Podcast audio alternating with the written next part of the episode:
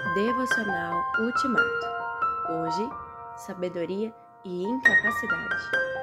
As coisas encobertas pertencem ao Senhor, o nosso Deus. Deuteronômio 29, 29. Ah, se nós pudéssemos apenas discernir o real propósito de tudo que nos acontece, então ficaria claro para nós como a cada momento Deus está fazendo todas as coisas cooperarem para o nosso bem. Os cristãos que sofrem de depressão, física, mental ou espiritual, observe, são três coisas bem diferentes. Podem ficar quase loucos com este tipo de investigação inútil. Sim, porque na verdade é inútil, não tenha dúvida a este respeito. É verdade que Deus nos orienta à medida que aplicamos os princípios e que Ele, oportunamente, pode confirmar tal orientação por providências incomuns que reconhecemos imediatamente como sinais comprobatórios.